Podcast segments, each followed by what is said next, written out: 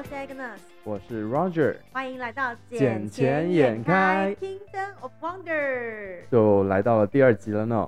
对呀、我们上一集主要是对于我们柬埔寨的一个概况来跟听众朋友们说明了一下。那这一集的时候，我们其实在上一次的时候也有特别的预告一下，我们这一集主要要讲的是什么内容？我们这一集主要讲的是衣食住行。对，就是大家在这边最基本的民生需求。是啊，嗯，其实到每个地方，像像 Roger，你也是从小到很多不同的城市里面生活着，你有没有发现到，其实每个国家都有每个地方自己的文化跟特色？每一个国家吗？对啊就像我在欧洲的时候是超不一样的啊。例如，比如说在欧洲的时候，你觉得跟亚洲我们这边有什么样不一样？第一个首先就是建筑啊，建筑，建嗯，筑有非常大的不同啊。那一边主要是欧式的建筑，然后你再对比说，呃，东南亚国家跟亚洲国家，它的建筑风格又是不一样的嘛。嗯，你就像韩国的建筑跟柬埔寨两两边的话，你一对比你就发现很大的变化，不是吗？对啊，其实这跟历史也有很大的关系。是。嗯，再来你就看嘛，柬埔寨跟泰国的建筑是挺像的建筑风格。哦，他们就是隔壁的邻居，因为其实柬埔寨的，我们讲一个柬埔寨的地理位置，我们柬埔寨的以为中心点的话，左边就是我们的泰国，右边就是我们的越南，上面的地方是辽国，对不对？对对对，嗯，所以它其实它的文化、它的语言跟它的建筑都会受到邻近国家来影响。不过怎么讲呢？应该是邻近国家受到柬埔受到高棉的影响才对。哦，对哦，高棉的历史其实是比较悠久的。对，其他邻国的历史还没有高棉的历史来的悠久呀。对，所以我们这一集呢，我们就先把历史撇开来讲，我们先来嗯讲一个民生最需求的食衣住行这四个面向。那我们讲到先讲第一个食的部分，哦，这是我的最爱啊。其实，在柬埔寨这边有没有什么特别的食物？是比如说我们现在讲到，我们讲到泰国的话，我们就想到呃泰式的中央宫，然后或者是讲到越南就讲到呃越南河粉，或是越南的面包。那比如说在柬埔寨有没有什么东西是这边的地方特色？就是一讲到柬埔寨，你就一定会想到的是嗯，阿莫克，阿莫克，阿莫克鱼是什么东西？这是柬埔寨的国菜来的，你居然不知道？我不知道哎、欸我其实，在柬埔寨这边，我讲真的，我很少吃海鲜。我好像有带你吃过。阿莫克鱼它是怎么样的烹调方式？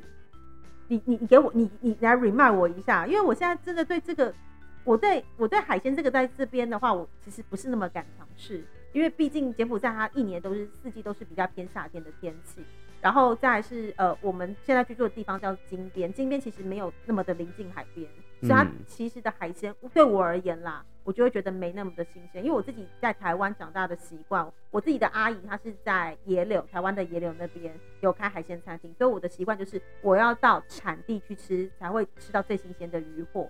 那金边的部分我就不是那么的轻易的敢尝试海鲜类东西，毕竟你知道，万一没有那么新鲜，一闹肚子的话，其实很就医在这边不是那么的发方便跟发达。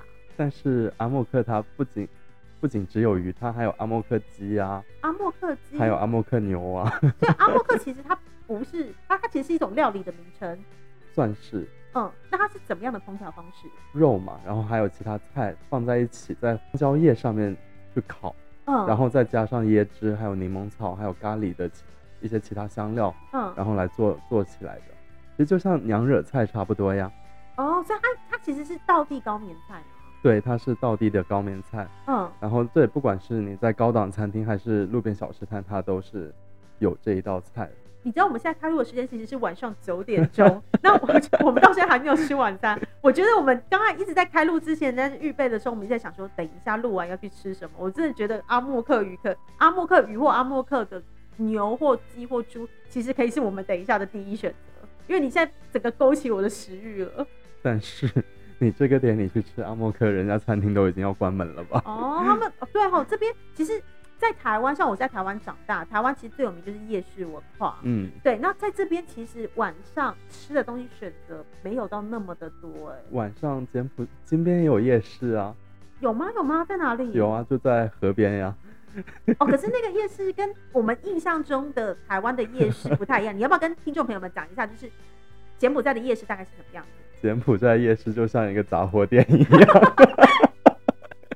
什么都卖，什么都不奇怪吗？对啊，什么都有，什么都卖，什么都不奇怪。它有那种快炒类的吗？有有快炒，但是很油，很油，很油。那会偏甜吗？因为我其实来柬埔寨时，我在这边的第一印象，其实我觉得很像台南的料，台湾台南的料理都是偏甜的。然后像我那时候吃到的红烧牛肉面，我原本是期待是那种台湾的那种川味啦，或者是豆加豆瓣酱那种比较偏咸的料理。就我吃的第一口是，嗯，他应该把糖跟盐搞混了，整个非常的甜，然后非常的腻。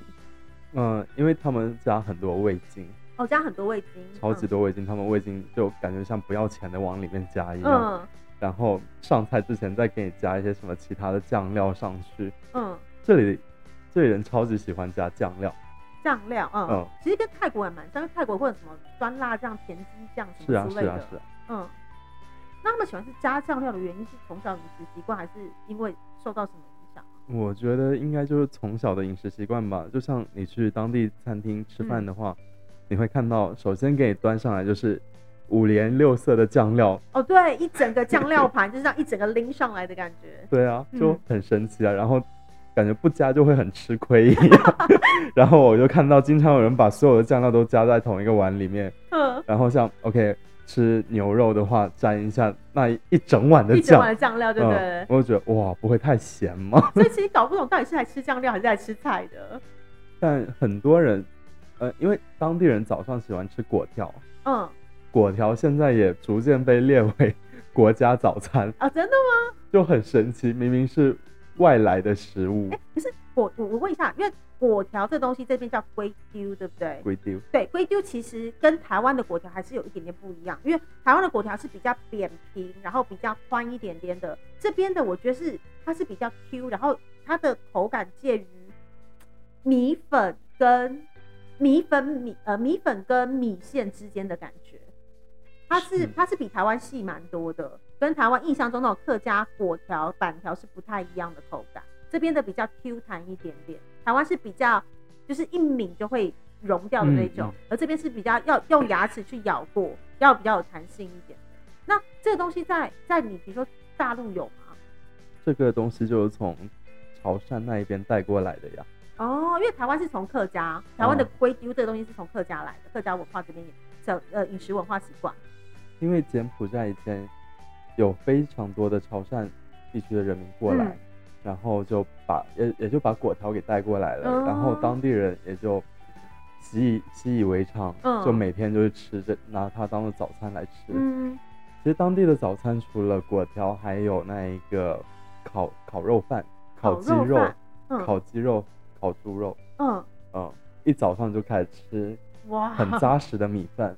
因为我到这边，其实讲真的，我来这边工作将近一年多的时间，我我自己是一个没有那么爱吃早餐的人，然后所以我还没有真正的去尝试到他们这边吃早餐。就龟丢有，因为我之前为了特别要去吃龟丢，我还到了那个朱德奔市俄罗斯市场 那边去吃那个传统的一碗，而且我觉得很特别，是因为我可能语言不会沟通，所以每次去的时候，老板娘就看着我，然后我就可能指着那个你知道那个小小的透明柜，里面有一些内脏，比如说猪肠啦。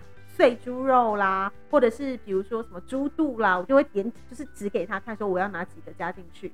然后或者是如果今天老板还有剩的时候，他会有那种一整只的猪大骨，他们熬汤的猪大骨，所以你可以一边吃的龟丢的那个米线，然后一边啃着那个猪大骨里面的骨髓啊，跟旁边的一些碎肉，然后还有就是整碗，我觉得相较于台湾的是丰富非常的多。对，嗯，其实一定要去。当地店里面就是那些沿街小店去吃这一些果条，才会有那个味道。对，千万不要想说我要去什么干净餐厅哦，没有最好吃的东西，台湾也是最好的东西，永远都是在菜市场旁边，因为是最新鲜的东西。而且它的料都会给你给的很很足，像不用钱一样的方式。对对对对对对，而且价格又没有那么的经济实惠，非常因为这是当地人会吃的东西啊。对，而且你要看嘛，像。当地人他为什么早上喜欢吃烤肉饭？嗯，因为有饱足感。当天其实很爱吃白米饭，嗯，而且你知道柬埔寨的大米是世界第一的。我知道这个，我之前有特别去研究过，因为早期我都会觉得，其实柬埔寨的米非常的有名。然后它之前它的形状其实跟泰国香米有点像，是比较细长型的，因为台湾的米是比较圆润型的，然后吃起来比较 Q 弹。可是泰国的香米，台湾还蛮多人喜欢吃泰国菜嘛，都会尝试过泰国香。泰国香米会有一个呃芋头味，芋头味。对，台湾呃泰国的香米会有一个芋头味，然后这边的香米会有一个茉莉味，对不对？所以就叫做茉莉香米啊。哦，就品种不同，可是我真的还蛮推荐，就是台湾啊，或者是大陆，如果有机会可以进口柬埔寨的柬埔寨的茉莉香米过去试试看，我觉得它的程度应该是你一吃就会爱上的。而且很多人，呃，比如说回国啊，或者去其他地方玩，带礼品、带伴手礼给亲戚的话，他们都带大米。带大米，对，很神奇吧？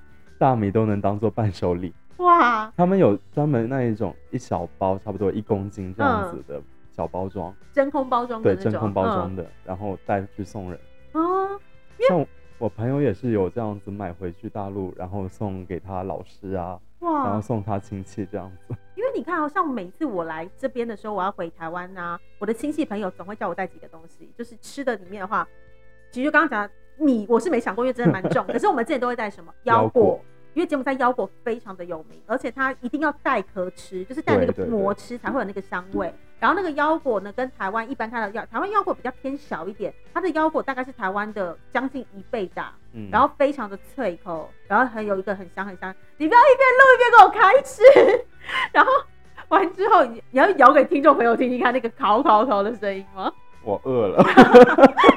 然后完之后，第二个会带来的东西是什么？第二个会带来的是胡椒，因为贡布节目在个地方叫贡布，贡布的胡椒非常的有名，而且它是彩色的，它有红色、有黄色、有黑色的，也有白色。然后它的彩色胡椒是全世界米其林三星的厨师都会指定用的，因为它的香气特别特别的足。然后第三个我们会带的东西就是棕榈糖。对对对，棕榈糖是从棕榈树上，然后的汁液，然后再去做浓缩，从呃做出来的糖。然后那个糖的一个好处是什么？它是低 GI 的东西。像一般我们像像我以前很胖，我就会很想吃甜食，可是又很怕胖的状况之下，我就会选择吃棕榈糖，因为棕榈糖是低 GI，它就意味着什么？它不容易让你升血糖，不容易升血糖代表着糖尿病患也能吃，它是一个对身体有益的糖。因为一般来讲，我们就觉得啊，那个糖对身体都是有害的。可是棕榈糖它反而不能说，也当然你吃大量都是有都不好。但是棕榈糖在一个比如说一个减肥或是糖尿病患，或者是你想要控制饮食的状况之下，一点点适当的糖分对你的身体反而是有益无害的。其实棕棕榈糖这是个很好的东西啊。嗯，你也饿了是吧？对，我也饿了，默默的拿出一颗腰果吃起来。棕棕榈糖怎么讲？哇，你不要不要再咬了。ASM 啊。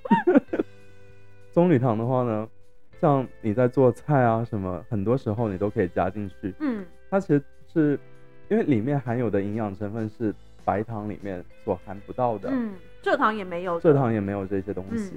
所以像我们家在做菜，有时候甚至做汤的时候，我们都会加一点进去。嗯，因为我爸有时候血糖会偏高嘛。嗯，但树糖就棕棕榈糖对是可以吃的。对，因为糖尿病患是可以吃，它就是不会去影响到你的血糖。然后我之前也会做一些甜点啊给小朋友吃，给小朋友吃后，我也是特别用棕榈糖取代一般的台湾使用的黑糖啦，或是蔗糖类的东西，因为我相对这样觉得给小朋友吃会更健康一点。而且棕榈糖还有一个淡淡淡淡的椰子香味，对我也是淡淡椰子香它当然是它自己独特的味道，可是一般来说你就觉得有个淡淡椰子香，所以它其实入料理的时候反而会更增添一般的风味。因为棕榈树就跟椰子树长得其实差不多。但还是不一样的东西，当然是不一样。对啊，就像对我而言差不多。对我而言，菠萝蜜跟榴莲是一样的东西，可是它们还是两个不同的品种。菠萝蜜跟榴莲怎么会一样呢？我觉得榴莲明明那么好吃，明就有一个特别的味道啊，香气啊。嗯，喜欢的就喜欢，不喜欢就是我就是敬谢，对，就是离我远一点没关系。榴莲超好吃的，每年差不多在四三四月份的时候，榴莲旺季。我们家每次都买好多颗，好多颗回家。有，我上次跟朋友一起去贡布的时候，因为贡布的榴莲也非常的有名。贡布榴莲超级有名的，嗯，而且贡布就是，因为每次你去到贡布，有几件东西你一定要完成，一个是胡椒，嗯，胡椒要买，嗯，还有榴莲旺季的话，榴莲要买，嗯，然后那边靠海，海鲜要吃，对对。因为我上次去的时候。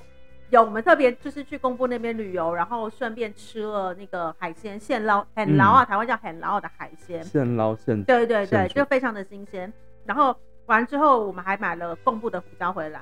最后要回来的时候，还买了贡布的榴莲。然后贡布的榴莲它有个特色是黑壳榴莲，它的嗯壳是黑色的。一般我们看到的榴莲的话，其实比较偏绿色或偏黄色一点，可是它的壳是黑色。然后我我我必须承认，我是一我不是一个榴莲爱好者，但贡布的榴莲贡布的榴莲会让我觉得把你留在那里了吗？比有一点流连忘返，是真的有点流连忘返的感觉，就是它的味道让我觉得是我比较能接受的，然后比较嗯顺口一点点的感觉。那这不是很好吗？嗯一吃就爱上了呢。嗯，这东西热量还是挺高的，我还是先敬谢父母就对了。哎呀，不要这样子嘛，毕竟我好不容易才瘦下来。没关系的。我想到这个，想到这个，我还想到一个东西，就是我在这边发现的，就是一个圆。我那时候去传统市场的时候啊，然后我的老师，我的简文老师，因为我之前有请简文老师帮我一对一嗯教学，他带我去吃一个，他说他们这边很从小就会吃的一个小吃，它是圆圆的，圆圆的，里面包韭菜，韭菜韭菜饼啊，对，然后简文叫什么？我的老师叫我就叫做高猜，还是菇菜，反正就一听就是台湾韭菜的台语发音。那我们韭菜它是从那一个呃潮汕话那一边翻译嗯过来的，因为潮汕语系跟闽南语系其实很相近差不了太多。嗯对，所以因为这是外来词语，嗯，柬埔寨它当时没有这个词语，嗯所以就呃那些潮汕人就一直每天都说哦高菜高菜，对。然后简文就理所当然的就把它叫变成了成高菜高菜。所以你要讲的是那种我刚来时，然后突然很想念台湾的食物，然后在传统市场里面，我的老师告诉我这东西很好吃，然后问叫什么名字，就想就叫菇菜。高产，我心想说妈，这是台湾的韭菜盒啊，只是台湾韭菜盒会做成像半月形的样子，对对对然后这边是做成像圆圆圆肉饼形的样子，然后里面是素的，它没有包肉，它就是包韭菜跟一点点的蛋，对不对？有蛋吗？有我吃过的是有蛋的，哦在那你吃过还是比较对，比较高改级一改良过的，它 是有那种碎，就是蛋呃蛋炒过的鸡蛋，然后包的，就是就是很像台湾的韭菜盒，只是没有冬粉，因为台湾韭菜里面还会加冬粉。我我觉得如果你再改良一下，也嗯。不是改良，就把台湾的韭菜盒子带过来，嗯，然后做成自己的韭菜饼，对。然后拿去卖，我觉得会很有市场。对，因为你知道这厉害到就是我每天，因为我上班的地方在比较市中心的 BKK One 这边嗯，那 BKK One 你就想的是那种台湾的精华区，然后我连我走路回家的路边，现在都看到有人在卖那个这个有。韭菇菜，那然后那个一直都有呀，路边推车的嗯，商贩，一个好像五百简币吧，对，很便宜，就很便宜啊，而且很好吃。那五百简币，你要讲一下那个概念是多少钱？五百你大概多少美金？五百简币，一零点一二，五，对，零点一二五美金，零点一二五美金大概才三块多台币。就很便宜对啊，不到四块台币一个，然后又有饱足感又好吃。那讲完吃这个部分的话，其实吃的部分还有一个东西是柬埔寨这边还蛮多人喜欢吃越南河粉的。嗯，越南河粉店也非常非常的多，我想必就是因为受到了，呃，它曾经也是那个越南的殖民地嘛，柬埔寨。没有啊，可是为什么这边那么多？哦，不对不起，法国的殖民地，对啊是，法国的殖民地，我想什么时候改了？法国的殖民地啊，法国殖民地，所以它有很多很多法式建筑跟法国的文化在这里。然后因为越南以前也是法国的殖民地，所以我觉得，嗯而且两个又是邻近的国家，所以这边其实还蛮多的佛的餐厅，或者对，或者是在传统上面也会有专门卖佛的店家。这里有很多，因为这里很多越南人，嗯所以他们会有很多越南菜系，嗯而且佛是当地人最爱吃的食物之一。嗯，它跟果条的口感其实挺像的，对蛮像的，嗯对啊，对啦，果条的那个果条其实跟越南河粉的佛的那个面条的口感，我觉得比较相近，跟台湾的板条比较不一样，嗯应该这样讲才对。我们刚刚讲了吃的啊，我们现在讲到是衣服的部分。我觉得柬埔寨这边的衣服也蛮有他自己地方特色。我记得去年的时候我刚来啊，然后那个 Roger 刚好有一个机会要担任你同学的伴郎，对不对？是啊，对，然后那时候 Roger 就问我说：“哎、a g n e s 你要不要？我要去那个什么一个传统的那种婚礼店，我们要去看那个伴郎挑伴郎的衣服，你要不要跟我一起去？你有没有兴趣？”听了之后就说：“好啊好，我超想去的。”因为我来这边之前，我就一直已经有听说，就是这边婚礼的时候，大家都穿的非常的慎重跟豪华，所以有这个机会，我当然不会错过。就后来我去年一到那边去的时候，哇，果然大开眼界，每一件衣服都是绣了金线，然后金碧辉煌的，而且它的那个服装还蛮特别，是它的你们的裤子不是裤子对不对？那是类似于裙子，然后呢，呃，男性的话他是 OK。真的是一一块布来着的，嗯，然后给你围个两圈，然后中间勒一下，然后把那一块布勒到你腰那一边，然后插起来，最后又一根别针别起来而已。所以，所以你们就是会有裤管吗？还是就是像苏格兰裙那种概念？呃，苏格兰裙它还是裙子，但是因为苏格兰是短裙，它是及膝短裙。对，嗯，可是它这种它是把裙子整个又往后勒起来。所以等于是你们的两腿之间是一个裤管，可以形成一个裤管的感觉。对，它等于是它不会曝光，但是它是用它是一块布去绕成的，它不是像我们一般穿裤子是两个裤管套上去的感觉。但这个如果是别针掉了的话，那就哦，成功外泄喽。很精彩，很精彩，很精彩。其实这个跟台湾的一些原住民的衣服其实有点相似的，因为台湾原住民衣服，它像比如说以台湾族来说，它也是一块布，然后只是它是在用。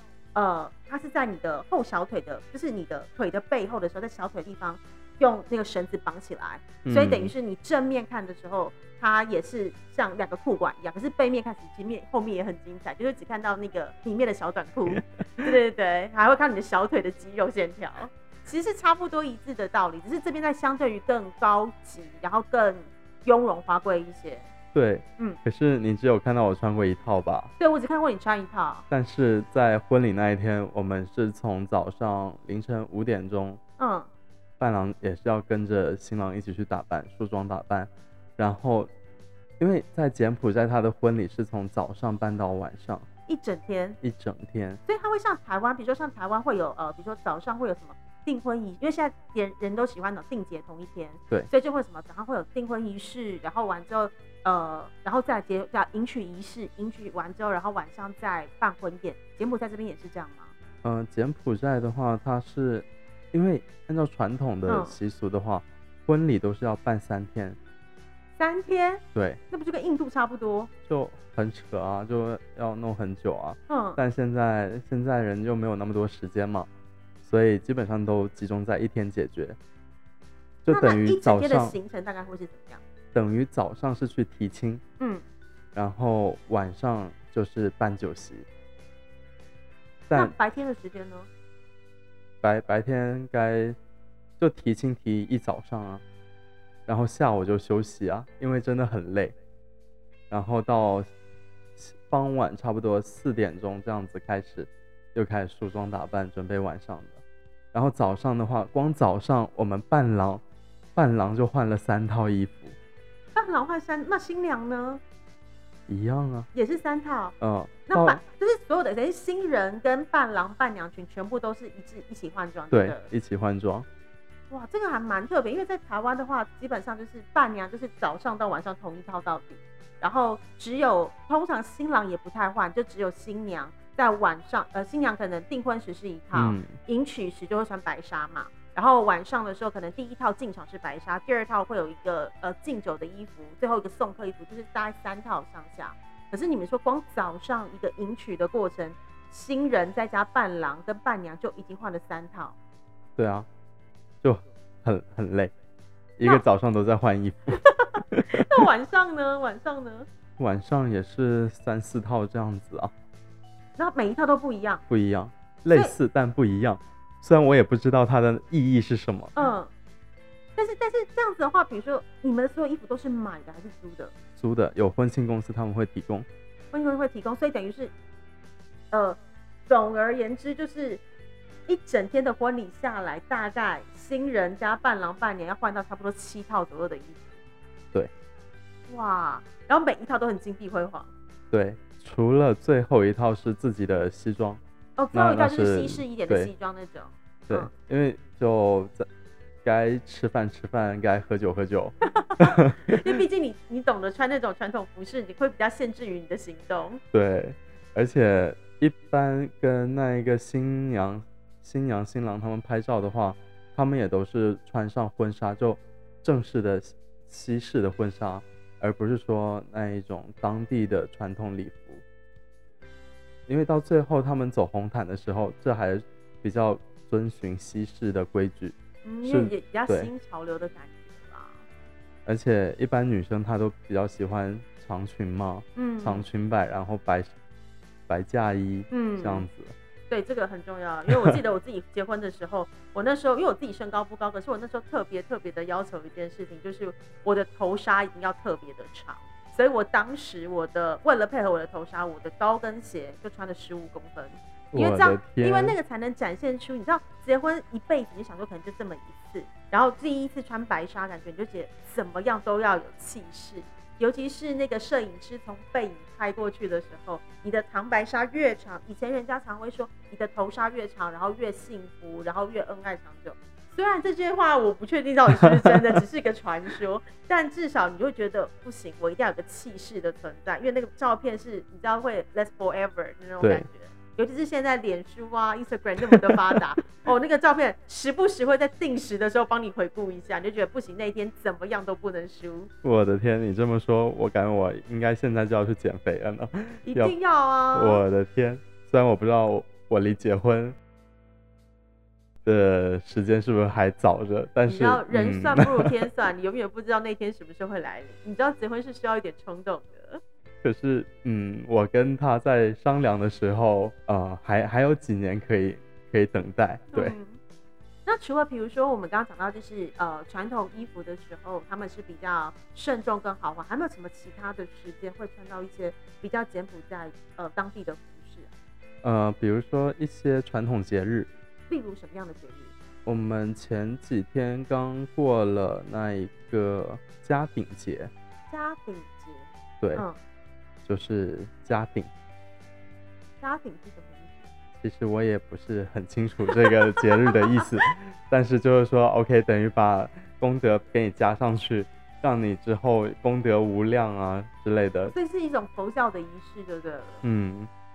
因为在这边的话，上次我们有提到，这边是。百分几乎百分之九十的人都是信奉小乘佛教的，对，所以这边的人其实对于佛教的一些盛世是非常参与度非常的高，然后也很尊重。